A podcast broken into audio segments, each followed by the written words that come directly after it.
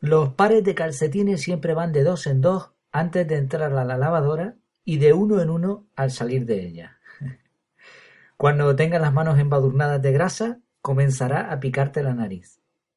Llevar un paraguas cuando hay previsión de lluvia hace menos probable que llueva. Cuando necesites abrir una puerta con la única mano libre, la llave estará en el bolsillo opuesto. Da igual por donde abra la caja de un medicamento, siempre te molestará el prospecto.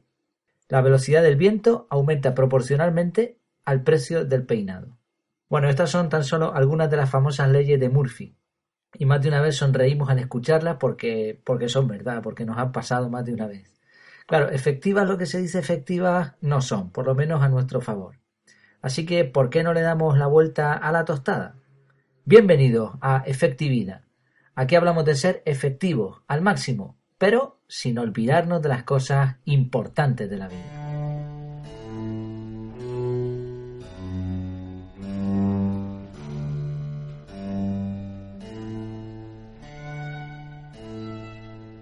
El señor Murphy comenzó con su primera ley en 1949. Bueno, las frases que dijimos al principio son parte de algunas de las, de las muchísimas frases que tiene este señor a, su nombre.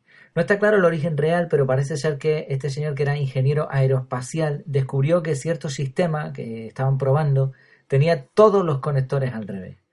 Eh, según algunos de sus compañeros, Murphy, frustrado, le echó la culpa a su asistente, diciendo si esa persona tiene una forma de cometer un error, lo hará. Después se transformó en si puede ocurrir, ocurrirá y finalmente en todo lo que pueda salir mal, pasará. Lo curioso es que esta frase, esta última, no la dijo Murphy, parece ser que no salió de su, de su boca nunca. En realidad es una ley más antigua, la ley de Finagle, de los negativos dinámicos, creo que se pronuncia así, que data de aproximadamente 1940 un ejemplo más de cómo se van transformando las cosas y la gente muchas veces se adueña o se hace famosa por algo que en realidad es más antiguo. Ahora, por ejemplo, se usa mucho la expresión yo le llamo a esto tal y le ponen unos nombres, unos nombres ¿no? a las cosas, pero bueno, la realidad es que está todo inventado. Lo que cambia es más bien la forma de expresar y de aplicar los conceptos. Bueno, con el tiempo apareció el libro, no me digo, y en la actualidad cualquier frase breve que exprese algo en la línea de las frases originales se le considera también una ley de Murphy. Creo que hay además más de un libro. Recomendada lectura si te quieres reír un rato. Yo lo he leído y no paraba de reírme. Pero lo cierto es que las leyes en realidad están basadas en, la realidad en gran parte. Algunas no tienen ningún sentido, pero muchas de ellas sí. Están basadas en una cosa llamada entropía, eh, en parte basadas en esto, pero sobre todo están basadas en el miedo a perder y en la memoria selectiva. El cerebro recoge muchos inputs, muchas entradas, como tenencias. Es decir, por ilustrarlo, un, proyecto, cualquier cosa en la que estés trabajando, sea virtual, objetos también, todo esto son cosas tuyas, que tienes, y tu cerebro tiene mucho miedo a perderla. Un ejemplo sencillo, más real, la lotería. Yo no juego a la lotería, pero bueno, hay mucha gente en el planeta que sí lo hace. Tú echas la lotería y lo más probable, la lotería, los premios, estos que en cada país serán de una manera. Eh, las rifas, lo que sea, lo más probable es que no te toque. No pasa nada, otra vez será, no, tú no te enfadas por eso. Pero ahora imagina que te toca el billete premiado y lo pierdes. ¿Cómo te sientes? Claro, fatal, porque has perdido algo súper valioso, un montón de dinero o lo que sea el premio. Pero en realidad eso no es tuyo. Y hace unos minutos tampoco era tuyo y no pasó nada. Lo que, lo que ocurre, lo que ha cambiado es que ahora tu percepción es que eso ya te corresponde. Entonces el efecto que produce en el, cerebro, en el cerebro estas pérdidas es devastador, se, se quedan grabadas a fuego. No te vas a olvidar nunca de un acontecimiento así. Por eso se llama memoria selectiva y es una memoria muy negativa. Tendemos a recordar mucho mejor las veces que algo sale mal que las muchas veces que sale bien o que simplemente no pasa nada. Y la sensación que produce es que para nuestra memoria son muchas más veces negativas, aunque en realidad no, no sea así. Como las leyes de Murphy son negativas, pues claro, tienden a cumplirse por lo menos en nuestra imaginación. Por supuesto, como decíamos, también hay que decir que algunas de las leyes tienen base lógica, física e incluso científica. Vamos a ver tres leyes, tres de las muchísimas que hay, y cómo evitar que nos vaya tan mal como quiere este señor Murphy. La primera, si algo puede salir mal, saldrá mal. Y después hay unos corolarios, ¿no? una especie de extensiones de estas leyes. En esta, por ejemplo, hay otro que dice, si una cosa puede ir mal, irá peor. Y otra más, si hay diversas cosas que pueden ir mal, irá mal la que haga más daño. Y podríamos continuar. Bueno, y esto sucede muchas veces. Eh, tú estás preparado perfectamente, todo crees que va a salir bien y, bueno, y había eso, al final sale mal. Y, el resultado es un desastre y, y lo que te sale mal es lo peor que te podía haber pasado. No es así, pero tú vas a recordar esto. Pero puede ocurrir, en alguna ocasión en la vida te van a ocurrir este tipo de cosas. ¿Cómo solucionarlo? Estrategia defensiva. Esta es la solución, esta es la forma de que la ley de Murphy nos sirva de algo. Siempre hay que tener un plan de emergencia. Un plan B, C, D. Estos planes tienen que ser probados. No simplemente decir, bueno, si ocurre esto, pues improvisamos. No, no, improvisar no. Tener un plan definido. Para esto es, importante hacer siempre un cálculo de máximo, no promedio. Es decir, por ejemplo, si tú vas a ir a, un sitio, mm, tienes una, el, Google Maps, por ejemplo, te dice una cantidad de tiempo, dependiendo incluso del día y la hora, tú puedes configurar eso, hay programas que te lo hacen. Bueno, ¿cuál, es lo mínimo que tú puedes tardar? Vamos a poner 10 minutos. ¿Qué es lo máximo si se te ponen todos los semáforos en rojo, si hay un pequeño accidente? Bueno, pues una hora. Lo normal es promediar, pero en realidad lo que hay que hacer es siempre un cálculo de máximos, es decir, puedo tardar tanto. Esto lo dijimos en un capítulo anterior sobre el tema de llegar pronto a los sitios hay que hacer un cálculo de máximos y ahora trabajar sobre ese cálculo. No quiere decir que, vaya a pasar eso, pero podría pasar y por lo tanto hay que estar preparado. Pero hay un par de ideas también muy interesantes aquí. Una, no quejarse. Quejarse de las cosas es perder el tiempo. Cuanto más tiempo estemos quejándonos, peor para resolver un asunto. Y algo parecido con buscar culpables. Hay una historia muy buena de una gran empresa que tuvo un fallo garrafal en sus sistemas de seguridad, no se grabó una actualización, una serie de datos. Claro, ahora lo normal, sobre todo de los jefes de las grandes compañías, etcétera, es quién es el culpable. Vamos a buscarlo, lo vamos a coger, lo vamos a. No, no. Esto es perder el tiempo. Si hay una, normalmente no hay una mala actitud detrás de alguien que ha cometido un error. Normalmente lo que hay es un error de procedimiento. Eso sucedió no por culpa de esa persona, sino porque no estábamos preparados para que ocurriera eso. Entonces, buscar culpables es perder el tiempo. Por supuesto, si hay una persona con malas intenciones que repite muchas veces errores, pues la empresa el organismo, lo que sea, tendrá que tomar acciones. Pero la idea no es buscar culpables, eso ya se hará después. Lo que hay que hacer es buscar soluciones. Hay que pasar a la acción rápidamente, lo más rápidamente posible. Y para eso, si estamos hablando de un proyecto que envuelve más de una persona, hay que tener un equipo de personas con esta línea de pensamiento. Cuando tú ves a gente que siempre se está quejando, que siempre está echándole la culpa a otras personas, este tipo de personas les va a ir mal normalmente porque como no están preparados para actuar, pues después se perjudican ellos y perjudican a los demás. Entonces hay que estar preparado para actuar con una actitud positiva. Y de esa forma utilizamos la ley de Murphy a nuestro favor. Una segunda ley de Murphy, que esta es de las más famosas, es la ley de la mantequilla, la tostada y la mantequilla. Si tienes una tostada y la untas con mantequilla y la tostada se cae, siempre va a caer por el lado de la mantequilla. Y esta ley, bueno, se han hecho infinidad de pruebas. En la entrada del blog voy a poner un vídeo en donde se ve a un señor llamado Robert Matthews, investigador de una universidad famosa. Este señor se llevó un Ig Nobel. Es un premio Nobel, pero al revés. Es una especie de parodia estadounidense que premia a los científicos que primero hacen reír a la gente con su estudio y luego la hacen pensar. Este señor se dedicó a demostrar que la tostada efectivamente, si está untada de mantequilla, va a caer por el lado de la mantequilla. No es tan fácil de demostrar, parece una tontería, pero no, no es así. El caso es que, bueno, por una serie de leyes de física, dependiendo de la altura también, el hecho de que tenga más peso por un lado, el hecho de que al caer siempre va a virarse, etcétera. Bueno, pues todo esto demuestra que efectivamente esto sucede así. ¿Cómo podemos aprovechar esta ley a nuestro favor? Bueno, lo que hay detrás de esta ley es que detrás de un movimiento hay una consecuencia. Y esa consecuencia puede ser negativa para nosotros.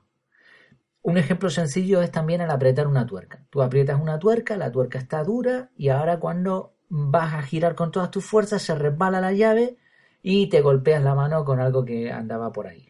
Sobre todo en espacios pequeños, en espacios reducidos. ¿Qué es lo que ha pasado? Pues es la misma ley. En realidad lo que ha pasado es que no has previsto lo que iba a suceder si la mano seguía con el impulso inicial.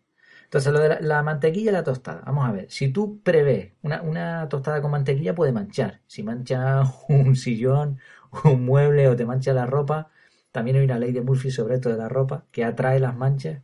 Cuanto mayor sea la limpieza, cuanto mayor sea el evento para el que te has vestido, ¿no?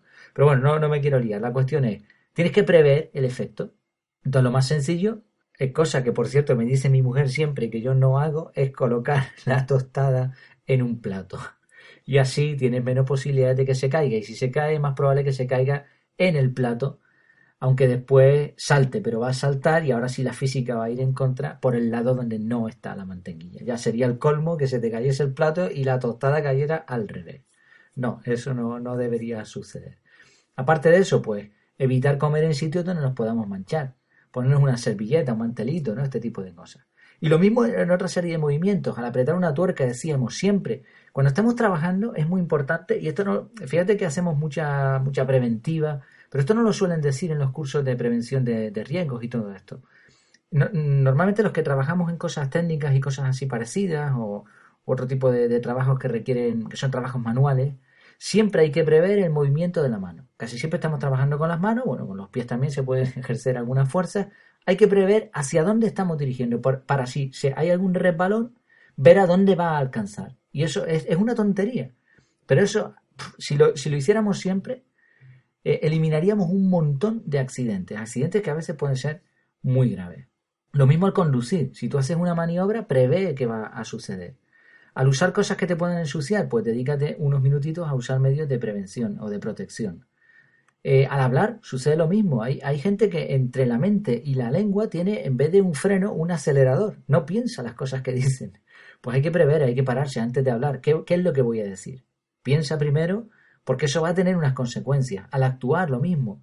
La regla 10-10-10, que ya la mencionamos en otro capítulo anterior. ¿Qué sucederá si hago esto dentro de 10 minutos? ¿Cuáles serán las consecuencias? dentro de 10 meses o dentro de 10 años.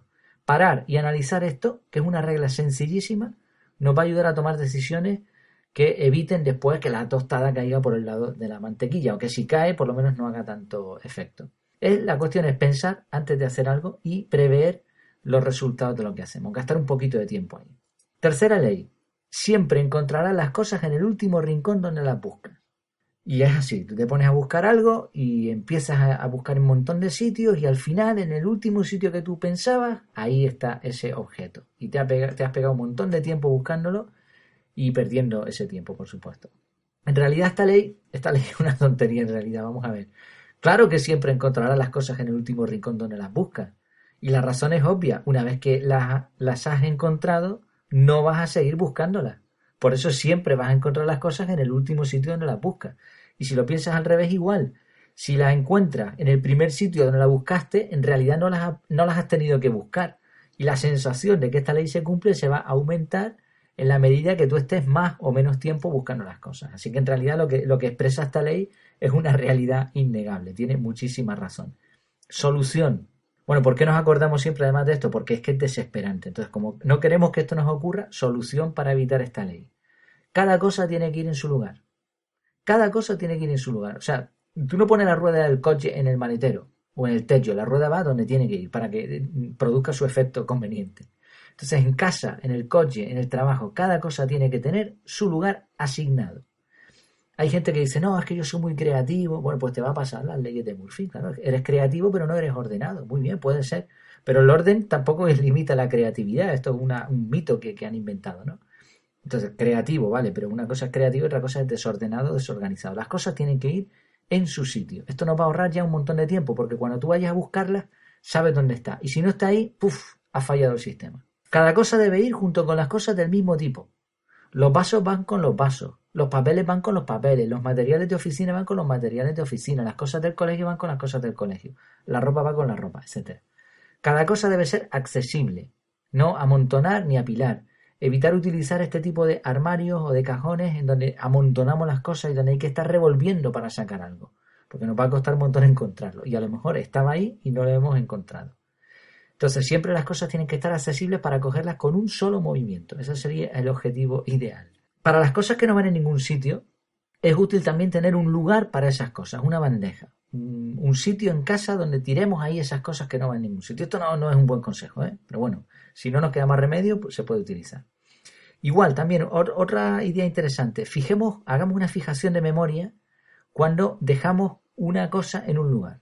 O cuando hacemos algo, también esto sirve, ¿no? Cuando cerramos el coche y a los, a los 20 segundos decimos, he cerrado el coche, ¿qué ha ocurrido? Que no hemos fijado la memoria. Entonces, si al cerrar el coche miramos, por ejemplo, a un edificio y nos fijamos en un balcón, por poner un ejemplo, fijamos la memoria en algo, en una acción distinta, mientras apretamos el botón. Ya no nos vamos a olvidar. Una tontería, ¿no? Pero igual con las cosas. Vas a dejar algo en un lugar que no es lo habitual, no estás en tu casa, no estás en tu entorno, fija, haz una fijación con la memoria. Por supuesto, el mejor consejo para evitar perder cosas y estar buscándolas es tener pocas cosas. Lo que le dicen ahora mucho, que está muy de moda, el minimalismo. Bueno, en conclusión, podríamos hablar de las leyes de Murphy hasta la extenuación, yo no me cansaría, pero la idea es aprovechar lo que sucede para nuestro bien. Muchas veces simplemente es cuestión de pensar un poquito y actuar. Hay una frase interesante sobre esto. El pesimista se queja del viento, el optimista espera que cambie, pero el realista ajusta las velas. No es tanto pensar, sino también actuar. Llegar a conclusiones, dedicar un poquito de tiempo a pensar y hacer, no quejarse ni esperar. Esto no sirve al final de nada. Esto ha sido todo por hoy. Espero que te haya gustado este capítulo. Recuerda, por favor, compartir este contenido si lo ves oportuno. Y lucha contra una ley de Murphy que nos vamos a inventar aquí sobre la marcha. Si hay algo que pueda suceder para que no le dejes un like o comentes, sucederá. ¿Cómo lo vas a evitar? bueno, me despido hasta que nos veamos de nuevo, virtualmente, claro está. Que lo pases muy bien.